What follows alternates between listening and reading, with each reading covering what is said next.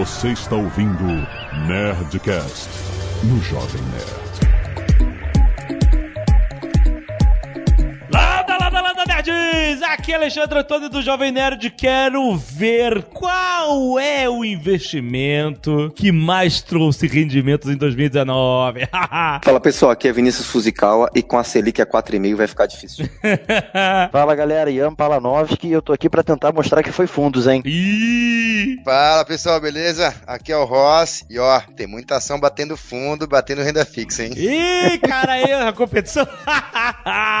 Muito bem, nerds! Estamos aqui para mais um Nerdcast, o último Nerdcast de 2019. Estamos fechando. O ano já acabou, vocês acreditam nisso? Acabou 2019 e a gente quer entender. A gente falou aqui sobre educação financeira, sobre investimentos. A gente teve a série incrível Nerd Trader no YouTube do Jovem Nerd, cara. Se você não acompanhou, estão lá uns seis episódios onde eu e a Zagal aprendemos com o Nick, com o Ross, como ser um trader. Óbvio que é uma pincelada na superfície dos conceitos básicos e a ideia toda era direcionar você para o Futuro Academy, que é onde o Ross e o Nick estão ensinando todos os termos básicos, toda a base de conhecimento que você precisa ter para começar a tradar. Mas é óbvio que a Nova Futura não é só day trade, a Nova Futura é o lugar para você investir o seu dinheiro e diversificar a sua grana de diversas formas. E a gente sempre falou sobre diversificação aqui, a gente sempre falou sobre vários tipos de investimento e chegou a hora da gente entender como foram esses investimentos durante o ano de 2019. Quero entender o que, que rendeu mais, o que, que rendeu menos. Vai ter uma pequena competição aqui, cada um especialista da sua área. Quero ver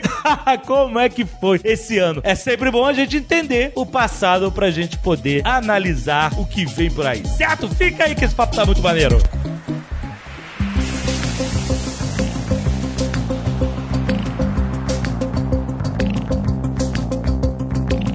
2019, eu quero começar falando sobre fundo de renda fixa, porque foi algo que a gente falou bastante no início do ano, ano passado e tal. Sempre foram, historicamente, investimentos seguros, mas que se baseavam em uma taxa de juros meio única do Brasil, né? né? Ou seja, investimentos que rendiam apoiados na taxa de juros eram super seguros, mas ultimamente, né, com a queda da taxa de juros, se tornaram menos interessantes. Eu quero entender esse balanço de, dos fundos de renda fixa em 2019. Ale, você falou um ponto que é bem a verdade. 2019 foi um, mundo- um ano muito diferente. Ah, A gente passou por algo inédito no Brasil, vai. Você pegou uma redução de taxa caindo a 5% a Selic. O que isso significa para os fundos de renda fixa especificamente? Compara antes, o quanto é que era a Selic antes, assim, historicamente, no passado recente? A gente veio de taxas de 14% anos, alguns anos atrás, um, um ano e meio, dois atrás. Então é uma queda bem acentuada. E o que, que significa isso para um fundo de investimento de renda fixa? Que ele vai ter que agora se desdobrar, ele, eu digo o gestor, vai ter que se desdobrar para buscar mais rentabilidade para o cliente. Não adianta só ele, ah, vamos montar uma posição num crédito privado ou alguma coisa desse tipo e o cliente vai ganhar os mesmos 100% do CDI. Cara, 100% do CDI quando é 14 era uma coisa, quando é 5 é, é muito menos. O investidor ele quer continuar tendo rentabilidade alta. Então os gestores começaram a se desdobrar e procurar uma maneira de diversificar mais a carteira, ou seja, correr atrás não só da parte de título público ou títulos privados mais comuns, mas olhar um pouco mais para debêntures que são incentivados, buscar mais créditos de infraestrutura, algumas coisas que fossem aumentar a rentabilidade dele pro cotista. Mas aí você está falando de um fundo que tem a liberdade de poder diversificar suas próprias formas de rentabilidade, né? Por exemplo, porque eu tô pensando em um fundo de renda fixa tipo, ah, sei lá, tinha um famoso DI, DI Special, essas coisas. Todos esses fundos têm essa liberdade de tentar buscar outras alternativas ou a taxa de juros caindo para 5, 4,5 tá realmente matando alguns tipos de fundos? Não, não são todos os fundos que têm essa liberdade de ficar fazendo essa diversificação. Como você deu um bom exemplo, os fundos DI, que são os referenciados em cima do CDI, por exemplo, eles acabam só tentando fazer o 100% do CDI. Aham. Então esse cara é um que tá hoje perdendo essa taxa mais baixa, assim. Ele não tá conseguindo entregar pro cotista dele ah, 100% do CDI na maior parte das vezes. O que isso significa? Em vez do cara ter o 5% que já era baixo, tem fundo que tá entregando 4,5%, 4 ponto alguma coisa, e ainda assim tem uma taxa de administração que o cara tá pagando para ele fazer uma operação que não tem muita complexidade, vamos dizer assim. E imposto de renda. É imposto de renda. Eu acho que o grande perdedor aí, Ale, já sai a poupança, né? A poupança até agora, hoje, no, no ano de 2019, ela rendeu 3,96%. É muito pouco, né? 3,96% até hoje é o que você teve de rendimento aplicando na poupança. Então acho que ela já sai como grande perdedor aí dessa nossa competição. Então é tipo inflação, basicamente. Principalmente agora com esse aumento da carne que teve, é capaz de perder da inflação durante esse ano de 2019, a poupança. Cara, se você pegar um fundo DI aí que ainda vai pagar taxa de administração e mais é, imposto, o fica pareado aí. Bobear até pede pra poupança se o cara não rentabilizar muito. Sim, tem bastante fundo daí que o cara tá ali parado, não tem nenhuma gestão ativa e tá apanhando da poupança feio. Então eu acho que a primeiro grande alerta desse programa é, é, tipo você que tá aí que nem pensou nisso e tem aquele dinheiro aplicado até automaticamente, muitos bancos aplicam automaticamente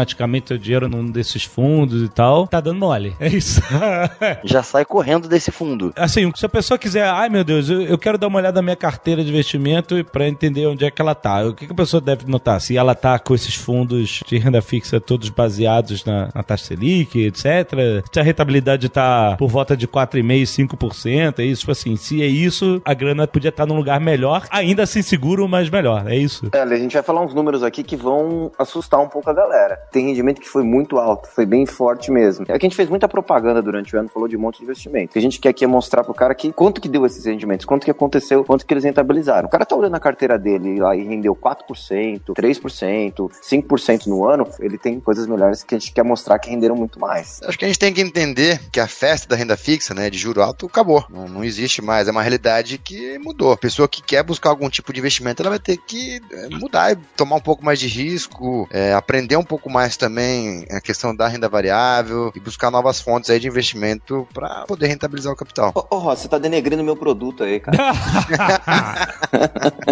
Não, mas é isso é uma boa pergunta que eu quero fazer. Porque, assim, na minha cabeça de leigo, durante muitos anos, é assim, pô, fundo de renda fixa, bota aí num fundo desses baseados no CDI e tal, que, tipo, é uma rentabilidade maneirinha e super seguro. E o Ross acabou de falar um negócio. Ah, talvez a pessoa tenha que tomar mais risco. Então, quer dizer o seguinte, por causa dessa, ah, acabou a festa, sabe, desses investimentos baseados em taxas de juros. Ou seja, não existem opções ou muitas opções de algo tão seguro quanto um fundo de renda fixa desses que não esteja nesse patamar, é isso. Eu não vou conseguir uns 10 ou 14% do passado. Tipo assim, não é só trocar o fundo. Ah, o DI tá uma bosta, mas tem outro fundo aqui que é um pouco mais diversificado e ele vai render mais. Não, ele vai render mais só se ele tiver um pouco mais de risco. É isso. É isso que você tá querendo dizer? É basicamente isso. Assim, existe, dentro da classe de fundos de renda fixa, você deu um exemplo de uma modalidade que é o fundo DI. Esse é um fundo que tende a ser mais passivo e que, cara, quando tinha um juros mais alto, que era a festa que o Ro- o Ross falou, realmente o, o investidor fazendo nada ele tinha 14% ao ano. Então era muito bom. Agora, com esses juros mais baixos, esse é um tipo de fundo que, como ele é passivo, ele não, não vai conseguir buscar pra você de novo esses 14%, porque não dá, ele teria que dobrar o que ele tá fazendo. Então você tem que procurar, ainda dentro da classe de renda fixa, outros fundos que de repente entreguem essa rentabilidade. E aí você pode buscar fundos que façam investimentos, por exemplo, em debêntures incentivadas, fundos que investam em crédito privado. Você ainda se mantém na classe de renda fixa, mas passa a ganhar um pouco mais. Só que, com juros a 5, isso também não vai voltar a te entregar uma rentabilidade exorbitante dos 14%. É o que o Ross está falando. Você tem que começar agora a tomar um pouco mais de risco para sua carteira. Seja olhar fundo de ações, olhar fundos multimercados, a entrar de fato em ações, comprando a ação para sua carteira. Ah, você tem que começar agora a montar um portfólio mais diversificado. Senão você vai ficar com uma rentabilidade muito baixa no ano.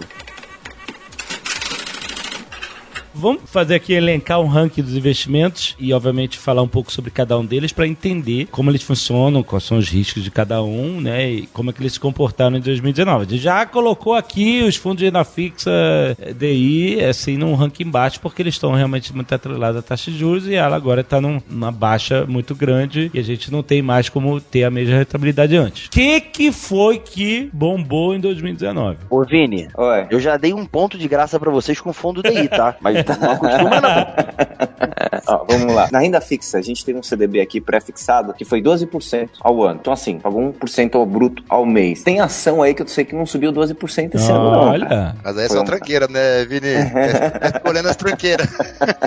você tá falando de um fundo de renda fixa que rendeu 12% esse ano? Não, um CDB pré-fixado. Ah, tá, pré-fixado, mas aí isso é grana, fica presa a longo prazo, né? Fica a longo prazo, fica lá 6, 7 anos, mas você tá garantindo 12%. 6, 7 anos é, sem liquidez? Sem liquidez, 12% ao ano. É um é um investimento mais longo. Eu tive mais curto a 11, a 10,9, mas se você pensar a Selic ela tá agora a 4,5, 5, você tá travando uma taxa maior por um prazo mais longo. Você corre o risco de a Selic subir de Aham. novo. Mas travou bem, travou bem seguro, né? É verdade. Quando a taxa tava, a Selic tava 14% ao ano, a gente vem, tipo, a gente saía, distribuía a CDB pré-fixada a 20, 21% ao ano. Era muita taxa. Era muito... Mas hoje o cara consegue entrar, você fala assim, putz, eu, eu quero uma dessa. Mas ele consegue entrar numa de 12% ou já não consegue mais? Consegue, ainda tem. Tem algumas coisinhas aqui, 11, 11,5 ainda consegue, mas para longo prazo tem ainda. Tem disponível sim. Vai lá, Ian, bate essa daí, Ian. É, assim, como é que eu vou ganhar de você? A gente tem fundo de liquidez diária, pelo menos, eu não vou ficar 7 anos preso, dando 7% ao ano. Hum. Já melhora um pouco do 5, mas não chega no seu 11. É, mas você tem liquidez. É. Precisou do dinheiro, não dá pra esperar mais uma Copa do Mundo, né?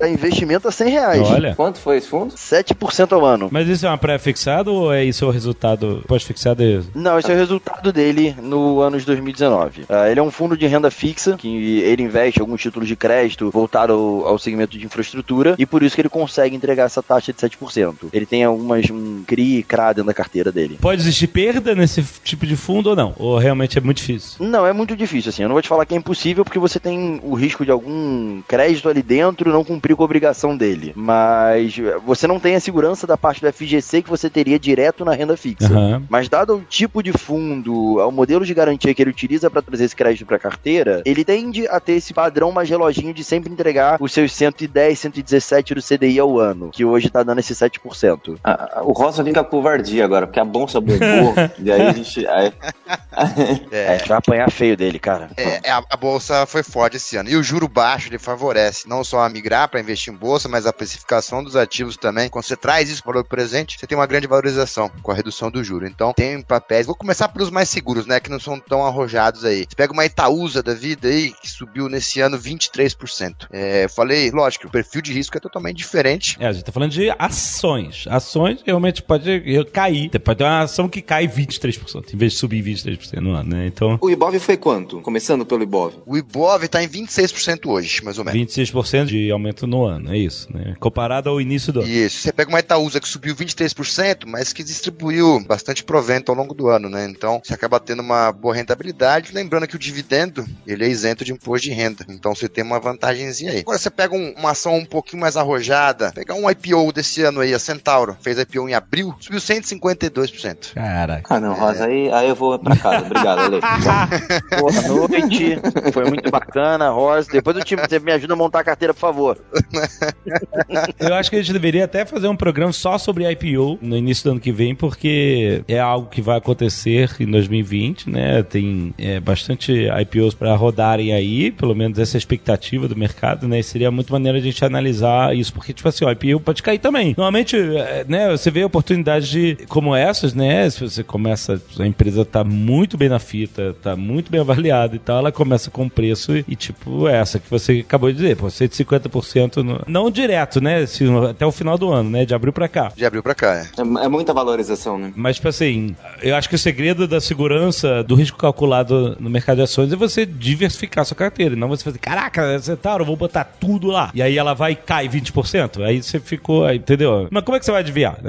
Ah, Essa brincadeira que a gente tá fazendo é realmente uma brincadeira, mas se o cara conseguir alocar em vários desses investimentos, por exemplo, o melhor investimento que eu tive aqui, pós-fixado, aquele que paga percentual do CDI, né, que paga um percentualzinho da Selic, que às vezes a gente consegue vender por 200% do CDI, que é, é muito difícil de conseguir isso, realmente é uma taxa boa, que era para longo prazo. Cara, isso daí, se você pegar no ano, dá aproximadamente aí, vamos colocar aí uns 11% é, bruto ao mês, que é um rendimento muito bom, tem cobertura do FGC, é, ele é um pouquinho mais longo, mas se a Selic subir, você também vai performar melhor. Na renda fixa tem umas coisas boas também, tá? Então é, tem que se ponderar isso também. Se a bolsa começa a cair, vai, você tem alguma coisa na renda fixa, você vai balanceando, vai equilibrando seu rendimento da sua a carteira. grande né? sacada é conseguir fazer essa diversificação. Você não ficar direcional só em bolsa, ou só em pós-fixado, ou pré, ou só em fundos. A pessoa, quando ela consegue montar essa diversificação, ela acaba tendo uma rentabilidade muito satisfatória ao longo dos anos, mesmo toda essa mudança que vai acontecer no mercado, não fica com tanto risco. De, é o que ele acabou de dar de exemplo. Cara, eu vou entrar só pra bolsa pra pegar essa Centauro? Tá, mas e se eu errar e a Centauro só cair? Exato. Eu vou perder meu patrimônio. Ou então eu vou ficar só na renda fixa e, putz, vou ficar chupando o dedo quando eu ver que tem uma Centauro dando cento e poucos por cento. Então acaba que é saber fazer esse mix dentro da sua carteira. Essa é a grande sacada. É. Mas o. O fundo multimercado já faz isso, né? O- Exato, o- é, tem uma das vantagens que é ele. Mas só pra eu não ficar muito atrás do Ross, a gente teve fundo de ação, Ross, dando 102 no ano, tá? Pois é, tem coisa Então, boa. assim, o, o meu pior fundinho de ação aqui do ranking, ele tava dando 44 no ano. Então, peraí, peraí. Você tá dizendo que um fundo de ação, ele é um fundo que o gestor, ele vai reorganizar o portfólio de acordo com a navegação do mercado, né? Através do tempo, através dos acontecimentos, etc. Não é algo que tá atrelado ao índice Ibovespa, né? Então, ou seja, se você é um fundo de ações que rendeu 102%, significa que esse gestor soube manobrar durante as subidas e quedas da bolsa durante o ano, que na sua soma o índice estava rendendo 20 e poucos por cento agora do início do ano para cá, mas esse fundo soube ser mais esperto do que a média do próprio mercado. É isso você está querendo dizer? Exatamente. É, aí entra o- a capacitação toda do gestor por trás. Ele soube identificar os momentos que ele deveria estar comprado em alguma posição, ou vendido, ou arbitrando isso no mercado. O resumo é, ele conseguiu ler bem o mercado ao longo do ano para se posicionar na hora que ele sempre fosse conseguir puxar essa rentabilidade para dentro do fundo, e no momento que caiu ele estava em outra estratégia, ou estava contrário, ou não estava posicionado. Ou seja, ele soube fazer uma boa leitura do mercado durante o ano. Mas, tipo assim, esse fundo tem um nome na futura ou tem vários tipos diferentes? Como é que funciona isso? Então, eu separei pra gente falar aqui. A área de fundos ela montou uma retrospectiva dos melhores fundos que a gente conseguiu mostrar pros nossos investidores ao longo do ano. E dentro da classe de ações a gente separou três fundos. Esse que eu tô falando de 102% no ano chama-se E2M Intrust, que é um fundo mais arrojado porque ele tem uma volatilidade alta. O que significa isso? É aquela parcela de risco que o Ross falou pra gente. Esse é um fundo que ele tende a ter mais ou menos ali 15% de volatilidade. Ô Ross, me dá uma ajuda. O Ibov hoje tá com mais ou menos quanto de volatilidade? De volatilidade do ano inteiro? Ah, no ano. Deve ser algo próximo a 20, né? Sei lá, é 17, por aí, 18. por aí. É Então, aqui. esse fundo que eu tô falando, o E2M, ele fica ali em 10 a 12%, porém, em alguns momentos do ano, ele chegou a atingir 40% de volatilidade. O que, que é isso? Ah, Ele tem um risco também grande atrelado em alguns momentos, dado essa manobra que o gestor faz. Ou seja, dependendo do movimento do mercado, ele pode cair. Exato. Assim, não dá para o gestor fazer milagre se o mercado estiver tudo caindo, né? Exato. Exatamente. E dando sequência, fora o E2M in Trust, a gente tem o Gepardo Allocation, que é um fundo que deu 81% no ano. Deixa eu fazer só uma ressalva. Os nomes dos fundos são os melhores, cara, mas continue. Realmente é um fundo maneiro. Esse Gepardo Allocation é irado. É irado, é irado. Pô, já dá vontade de Exato. colocar, né? O cara, sei lá, você pensa um negócio meio Pantera Negra, já fica maneiro. Tem um ali que chama Aegon, só faltou o Targaryen, E sério. caraca, Eagle eu gosto. O último é o Trópico Velho, que é um fundo que deu 44% no ano. E aí, Ross, o que, que a gente tem aí? Vamos lá. Ó, vou colocar um fundo de índice para ficar um pouquinho mais perto aí, para aproximar um pouco, né? O fundo de índice é como se você tivesse é, investindo, diversificando a carteira, se equipara a um fundo, né? A gente tem, o que a gente tem mais aqui é o Bova 11, os mais conhecidos, e o Small 11. O Small 11, ele busca refletir a performance das small cap, daquelas empresas que de menor capitalização, que tendem ao que a se valorizar mais, né? Você pega esse fundo, ele tem, ele rentabilizou no ano em 45,26% até o momento. São as famosas ETFs, né? Mas deixa eu perguntar, uma Centauro, um IPO da Centauro, isso é considerado uma small cap ou não? Qualquer empresa que está começando no IPO é considerada small cap ou não? Não, às vezes o IPO vem grande, né? Ela já vem com capitalização é, alta, né? Mas o que que define isso? O preço inicial de negociação no IPO? O que define mais small cap é o valor de patrimônio da O empresa. patrimônio dela, exatamente. É, então a Centauro é uma empresa gigante, mas você não está comparando ela a Petrobras, Itaú ou Bradesco. É outro nível, né? Exato. Então esse fundo ele tende a, rentabilizar um pouco mais do que o próprio Bovespa. E você tá. Esse fundo tava lá hum, nessa onda da Centauro, do IPO da Centauro, por exemplo. E isso deve ter beneficiado o fundo, né? Sim, sim. Entre outras, tem as outras small caps que estouraram bastante. Vou dar um exemplo bem grotesco aqui da Trisul, a Tris 3. 258% nesse ano. Xelele. que beleza. Depois, Vini, quando- se já quiser ir, pode ir, tá? Eu tenho, eu, tenho- eu tenho uma carta na manga que, que Ah, vai. como assim? Você vai tirar 300%? Não, não vou, mas De onde, uma, né? Pirâmide financeira, é isso que ele vai fazer. Agora também levantou outro ponto. A Vale, né? É uma empresa aí que esse ano não deu nem 2%. Embrumadinho no início do ano, pois é. Exatamente. Então, não chegou nem a 2% e aí acabou apoiando aí da renda fixa também, até da poupança. Natura, tem outras, né? Tem as boas, as, as queridinhas aí que o pessoal já conhece. Natura, 55%. VEG, 91%. A própria Petrobras, 36%. BID, né? O Banco Inter aí que entrou também há pouco tempo, quase 150% no ano. A Via Varejo que tá no radar aí agora, todo mundo olhando por ela, 135% praticamente. A própria ação da B3 também, da, da própria Aham. bolsa, né? 75%. A grande maioria dessas empresas aí que eh, são bem geridas e geram um valor e caixa aí, acabaram que tiveram altas bem significativas aí. É claro que você tá falando de small caps que estão rendendo 100, 150, 200 e poucos por cento. Aí a pessoa fica, nossa, mas é, fundo small cap é a parada. Mas calma aí, que deve ter também perdas nesses fundos que devem compensar por esses ganhos massivos de algumas small caps, né? Quando a gente investe num ETF, é como se a gente estivesse diversificando em, em várias small caps, né? Então, obviamente, ele- não vai rentabilizar como alguma delas. Mas, por outro lado, você está diversificado, né? Então, para quem quer ir para renda variável de maneira segura, acho que o ETF é sim o primeiro caminho, né? Porque você já, sem ter que dispor de muito capital para comprar várias ações, né? E diversificar, tem custo de transação, tem um monte de coisa, você acaba operando uma coisa só e você tá assim em renda variável e vai conseguir Você acha que alguém que quer se beneficiar de vários IPOs de small caps durante o ano sem precis- precisar se preocupar em, em ficar ligado quando é que vai rolar e tal, esse seria um, uma. Eu acho que é um primeiro caminho. Pra quem quer começar em renda variável, eu acho que é começar por aí uma boa, porque você não fica concentrado em um ativo só, onde você pode correr um risco ali Aham. excessivo. Pra quem tá começando, o cara não sabe diversificar, né? Ele às vezes pega alguma dica ou trabalha com uma carteira. Você vê a carteira aí da Nova Futura mostrando números absurdos, mas é porque faz uma excelente diversificação e vem batendo aí também o, o Ibovespa. É, hoje o Pepa falou pra mim que a carteira tá com 67 no ano. Ah, cadê o Pepa? Dele, dele. Aí, Pepa. High five, Pepa! Tamo junto! eu tô na do Pepa, eu, eu vou na, eu vou na dele. Existe uma coisa que chama Tesouro Direto. Tesouro Direto, título público Isso. do governo, certo? E o Tesouro Direto, quando você aplica nele, você aplica lá, por exemplo, eu vou ganhar IPCA mais 7%, IPCA mais 8%. E aí, quando a taxa de juros cai muito, esses títulos se valorizam. Por quê? Você está aplicado uma taxa maior. Você pode chegar lá e vender para outra pessoa. Ó, tem IPCA mais 8 aqui, ó. Tô vendendo a IPCA mais 2 agora. Você não quer comprar o meu? Então ele vale mais. Você consegue vender ele por mais caro. Então quem comprou lá no começo do ano, um título que paga IPCA mais, tem título aí que tá rendendo 62% no ano. Então, com o Tesouro Direto, o cara negociando o título, o cara que comprou no começo do ano, o Tesouro que vence lá em 2045 e vendesse ele agora, tava pegando 62% de rendimento. Então, o Tesouro Direto também tem essa negociação, que a gente chama de mercado secundário, e alguns títulos se valorizam com a queda de juros. Então, isso aconteceu, então tem título aí rendendo 62%, batendo aí alguns fundos, batendo aí algumas ações, então... Mas isso é pra quem já tava comprado no Tesouro Direto lá atrás com a taxa de juros mais alta, é isso? Quem comprou no começo do ano e segurou ele até agora deu 60, porque a taxa de juros caiu muito esse ano, né? Então o cara aproveitou toda essa valorização do título.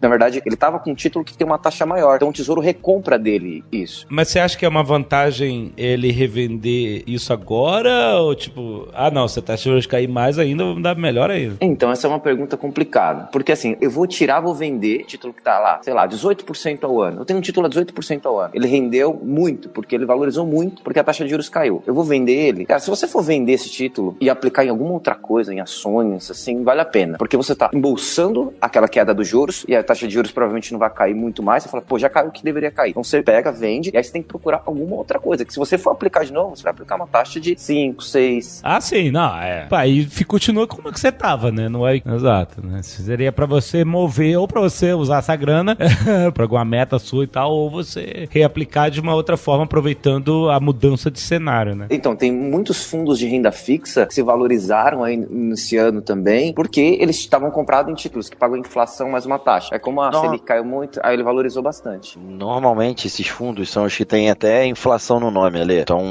se a pessoa quiser participar disso, ah, não sei como vou fazer esse, essa operação que o Vini tá falando, eu não sei qual é o melhor momento de sair, não sei qual é o melhor momento para fazer a venda, o investidor pode escolher por um fundo de inflação, que o gestor vai saber fazer o melhor horário para vender isso. Mas aí você tá querendo roubar meu trunfo, né, cara? É lógico, eu aproveitei tudo que você falou e você vai fazer isso como, né? Ou você vai ficar o dia inteiro monitorando para saber quando vende. Caraca, eu, eu- eu trabalhei, eu guardei, eu guardei esse trunfo e o cara vai me dar. Eita, valeu, obrigado. E cara, eu ainda tenho mais um segredo. Porque assim, legal, é muito bom tudo da renda variável, mas a gente faz um monte de outras coisas trabalhando, né? Será que eu vou saber qual é o momento que eu tenho que estar em qual ação na renda variável? Ou o caso do Vini em, em renda fixa, saber se eu tenho que estar em pós-fixado, ou se eu tinha que ter esse título do tesouro que deu 62%? A verdade é que você não fica o dia inteiro monitorando isso. Então, o que, que você pode fazer para te ajudar? Usar os fundos multimercados, que são fundos que o gestor tem liberdade de ter investimento em praticamente todas essas caixinhas de investimento. Então, ele vai cuidar para ficar tudo diversificado. É mais abrangente ainda. Ele pode botar em um monte de coisas diferentes. Eu vou pegar uma pessoa, igual a gente falou no outro Nerdcast de fundos, eu vou pegar uma pessoa que é extremamente qualificada e que o trabalho dela é monitorar para buscar a nossa melhor oportunidade. E ela vai cuidar disso pra mim. E agora é a parte que o Vini vai pirar. A gente trouxe dois fundos aqui com nome bacana. Falei, falei, falei, falei, falei. Um deles é o Safari 45. Como é que dá esses nomes? Muito bom, parabéns. Chico. Se for abrir um fundo novo, vocês me ligam pra eu inventar um nome maneiro? Tem- Tem um que chama Zaratustra, que eu lembro. que eu tenho- excelente. Tem, tem, tem. Da Giant Steps. Isso é um fundo multimercado, é isso? Exatamente. Esse fundo deu 29% no ano. Por exemplo, você está 29%, você está dizendo uma, um rendimento menor do que um fundo de ações que a gente mencionou agora há pouco, um fundo, por exemplo, a carteira do Pipa, mas por ele ser multimercado, ele é muito mais diversificado e pode apresentar uma segurança maior para quem está investido nele. É isso que você está querendo dizer? E por isso o rendimento é um pouco menor. É o preço de você estar mais diversificado e com mais segurança. Exatamente. E o outro nome, Vini, que eu trouxe pra vocês, é o Santa Fé Aquarius Fin, que Esse tem que- 19%. Você aplica e tem que ter fé, né?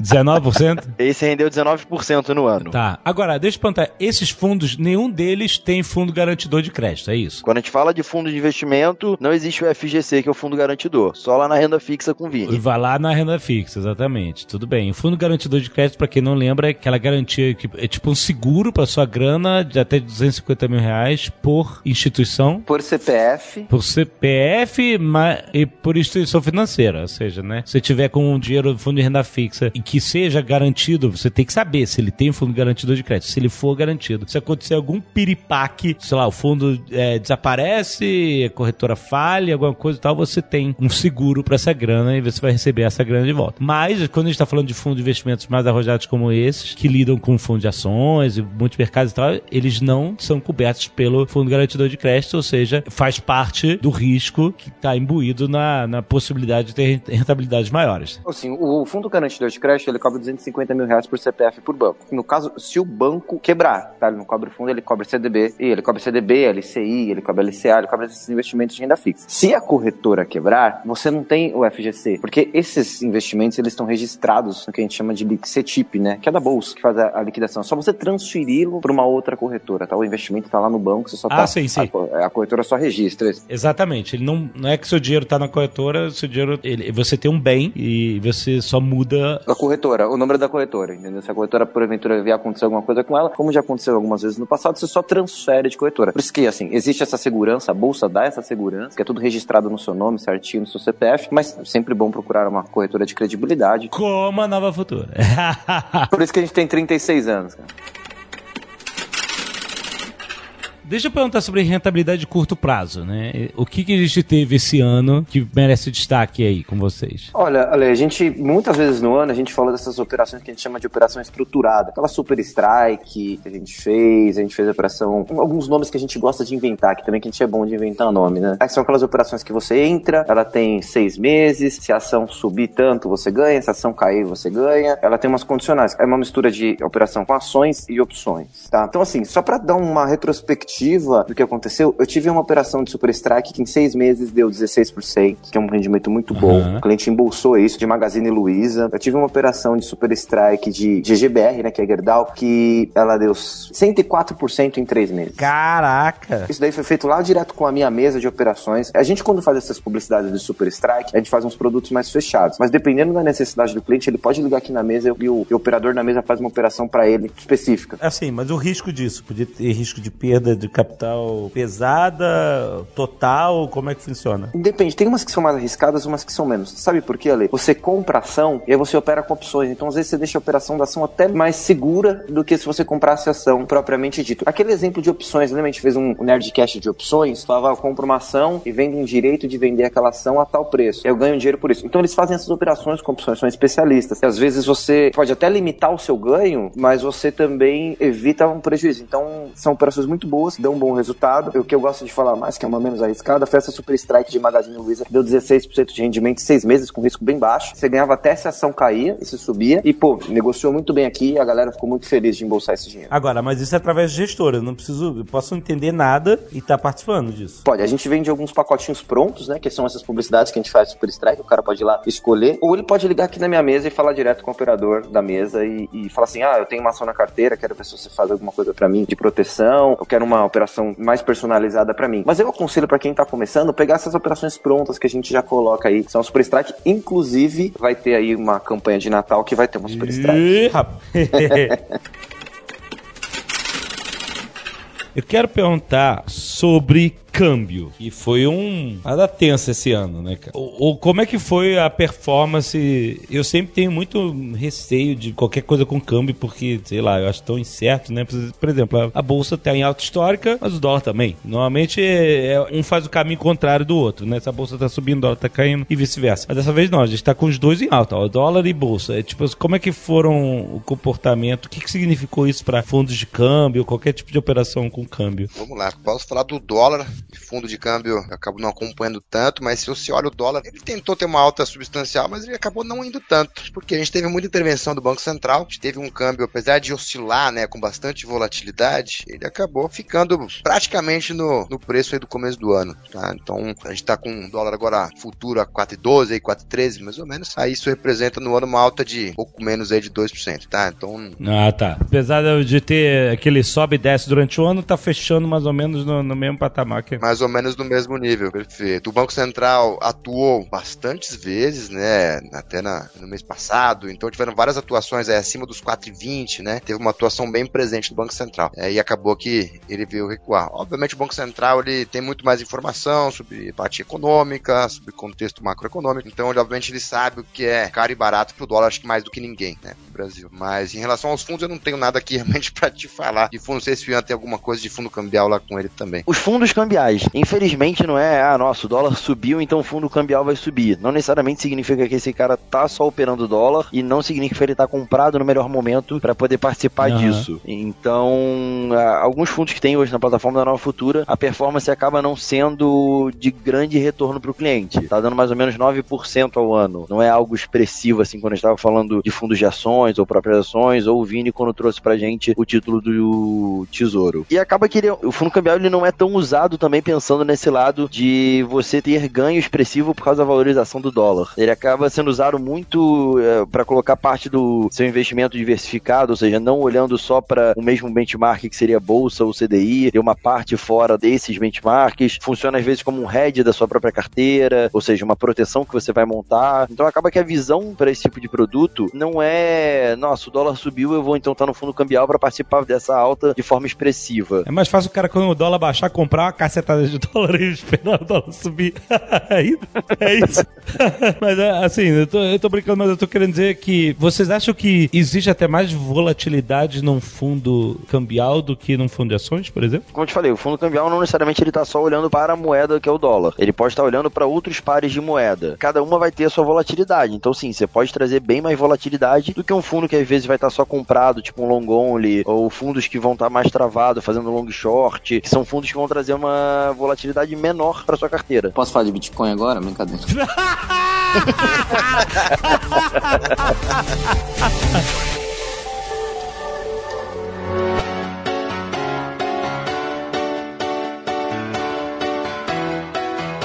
Muito bem!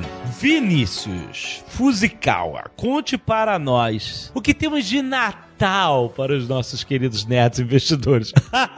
que presente de Natal você, ó, teve muito presente que tá, as pessoas estão abrindo agora no final do ano, que começaram lá no início do ano, estão abrindo com muito gosto agora. Quem tava com a Futura desde o início do ano, aproveitou essa alta, vários índices, vários fundos aqui que a gente descreveu que tiveram performance excelente esse ano. O que, que a gente vai dar de Natal para quem não participou deste ano, mas que, que tá querendo, tá interessado? O que, que a gente tem para oferecer? Oferecer? Olha, vamos lá, a gente montou uma, uma campanha de Natal aqui bem legal, tá? Que vai envolver renda fixa, tá? Que a gente vai colocar um link com a campanha de Natal toda certinha, mas vai envolver renda fixa, títulos pré-fixados, vão ter várias taxas de título pré-fixado. Uhum. Vai envolver essa operação Super Strike aí que a gente falou um pouquinho no, durante o programa, que envolve ações e opções, você vai poder escolher a sua Super Strike e montá-la, e vai envolver também a Futura Academy, combos de curso. Uhum. Eu não vou entrar muito em detalhe aqui, eu vou deixar o link na descrição pra galera clicar e ver e saber mais sobre a promoção. Muito bom bom, muito bom. Fechado. E queria desejar a, a todos um Feliz Natal, um boas festas, nosso último programa do ano. E agradecer a todos que ficaram com a gente esse ano. Foi muito feliz. Agradeço a Nova Futura, cara. A gente fez projetos muito maneiros esse ano. A gente explorou um monte de aspectos sobre educação financeira, economia, mercado financeiro. A gente falou sobre a história, de, né? A gente não ficou falando só sobre fundos e na fixa. A gente foi falar sobre a crise de 1929, cara. A gente foi falar sobre petróleo, mercado petróleo, né? Que conteúdo incrível que a gente criou junto com a Nova Futura esse ano. A gente teve o Nerd Trader, né? Que foi muito divertido. Nós, eu e a Zagal dando nome pra gráfico, pra Kendall e tal. A galera que é do mercado veio dar feedback pra gente dizer que riu muito, que achou muito engraçado. Vocês podem começar a dar nome pra fundo agora. Não é, mas eu quero, por favor, por favor. Teve gente que falou assim: ah, eu não entendi nada, mas foi um espetáculo. mas teve muita gente que falou assim: poxa, cara, eu não entendia nada e agora que eu já tenho uma noção básica, tô fazendo Futura Academy. Tá, gente, Gente, não se esqueça, Futura Academy é justamente esses cursos online que a Nova Futura criou para educar o seu cliente. Olha que maneiro, cara. Uma empresa que não tá só querendo, ah, não, abre a conta aqui, investe aqui. Nós estamos querendo educar o seu próprio cliente para que a gente tenha cada vez mais é, informação e possa fazer decisões informadas sobre os nossos investimentos, que tem tudo a ver com o nosso futuro, né, cara? Afinal, esse é o objetivo de você investir sua grana. É você fazer ela render, é você não deixar dinheiro parado foi uma das coisas que a gente falou desde o início do ano, né, cara? Dinheiro parado da conta é dinheiro que tá sendo perdido, tá pingando. Tá pingando porque a inflação vai comendo o valor da sua grana e tal. E, pô, a Nova Futura tá aí com a gente esse ano todo produzindo conteúdo, inclusive com o Jovem Nerd, e ensinando todo mundo, né, os caminhos de fazer bons investimentos. Então, gente, obrigado, boas festas, bom fim de ano. No início de janeiro estaremos de volta. Se prepara porque vem 2020. Aê, rapaz!